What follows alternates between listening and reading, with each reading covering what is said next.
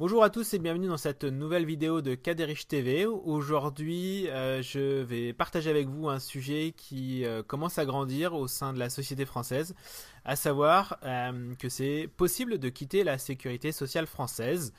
c'est compliqué, mais on va en discuter maintenant. Avant de commencer, je vous laisse comme d'habitude cliquer sur le lien pour télécharger tous les cadeaux que je vous ai préparés si vous le souhaitez.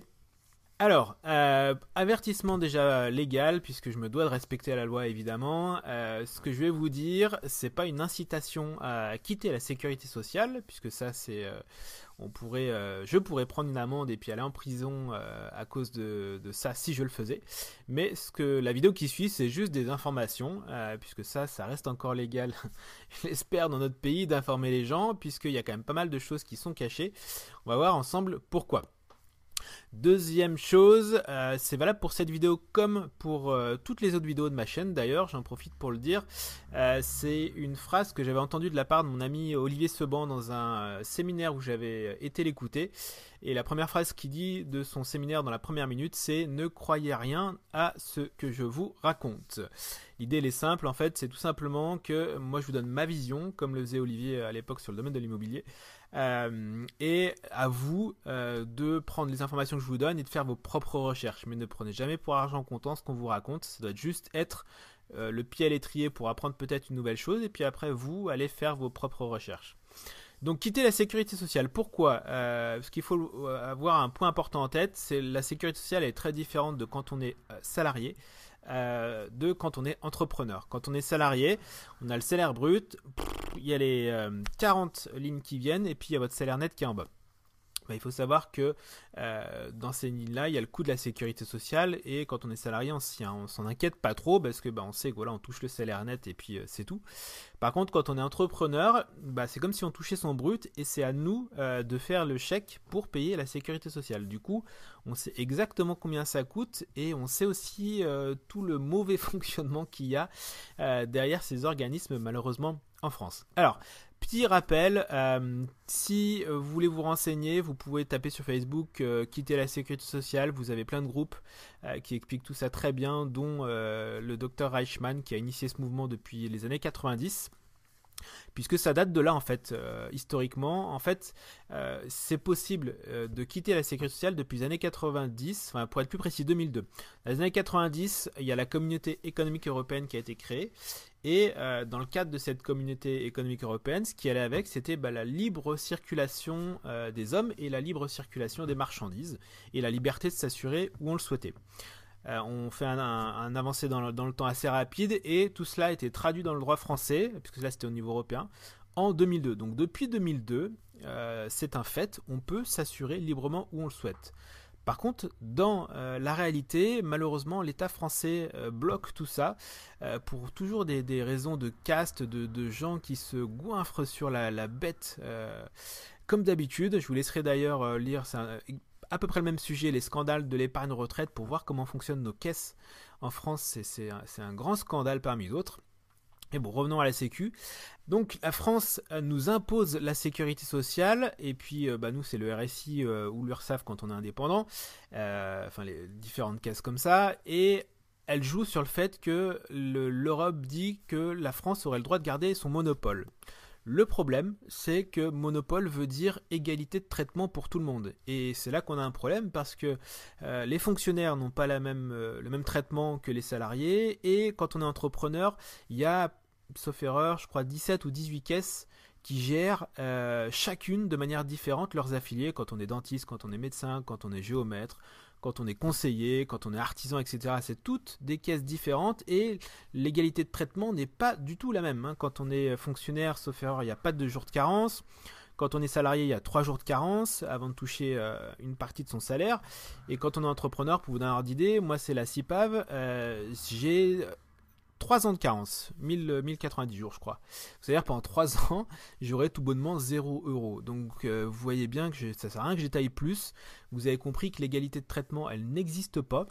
Et l'égalité de coût non plus. Euh, c'est des coûts qui sont euh, complètement délirants quand on est entrepreneur, surtout quand on sait le service et la couverture qu'on a derrière. Donc c'est pour ça que la notion de monopole, elle ne tient pas du tout, puisqu'il y a 20 façons différentes en France d'être couvert selon le régime euh, dans lequel on, euh, on est affilié. Ensuite, euh, du coup, si c'est plus un monopole, bah, ça veut dire qu'on on dépend d'un organisme du coup à titre privé, ça serait dans le cadre des mutuelles par exemple. Et le problème dans ce cadre-là, c'est que si le système de santé français est dans un domaine privé comme dans le cadre des mutuelles, bah, ça veut dire que dans ce cadre-là, il faudrait qu'on ait signé un contrat pour pouvoir euh, prétendre à la couverture que nous fournit la sécurité sociale. Puis vous le savez bien, que vous soyez indépendant ou euh, salarié, vous n'avez jamais signé de contrat avec la sécurité sociale, avec le RSI, avec l'URSSAF ou toutes ces caisses euh, qui sont pléthores. Donc là, l'État, euh, vu comme les lignes bougent depuis une bonne grosse année maintenant, ils sont vraiment dans l'embarras euh, parce que bah il y a beaucoup beaucoup d'indépendants qui vont maintenant le, rapport de force change maintenant qu'on a les informations euh, et il y a beaucoup d'indépendants qui vont jusqu'aux tribunaux, ils se laissent plus faire, ils vont au TAS donc tribunal des affaires de la sécurité sociale et ils mettent devant les, juges le, droit européen que les juges ne respectent pas parce que malheureusement les juges bah vous connaissez le syndicat de la magistrature comment ils sont politisés.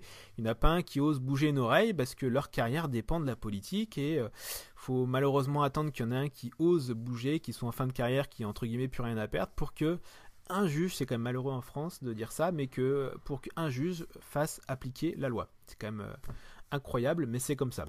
Donc voilà où on en est au niveau des informations. Je ne sais pas si vous aviez connaissance de ça. C'est vrai que c'est un sujet qui est, assez. Euh, c'est un peu une bombe là qui est, sur la France euh, qui, va exploser parce qu'on voit pas comment ça peut tenir euh, ce, traitement. Pour vous donner un ordre d'idée, il y a le, le, président du RSI qui a été en, en interview il n'y a pas très longtemps sur la télé euh, pour vous montrer comment il maîtrise le sujet duquel il est président. Ça, fait vraiment peur.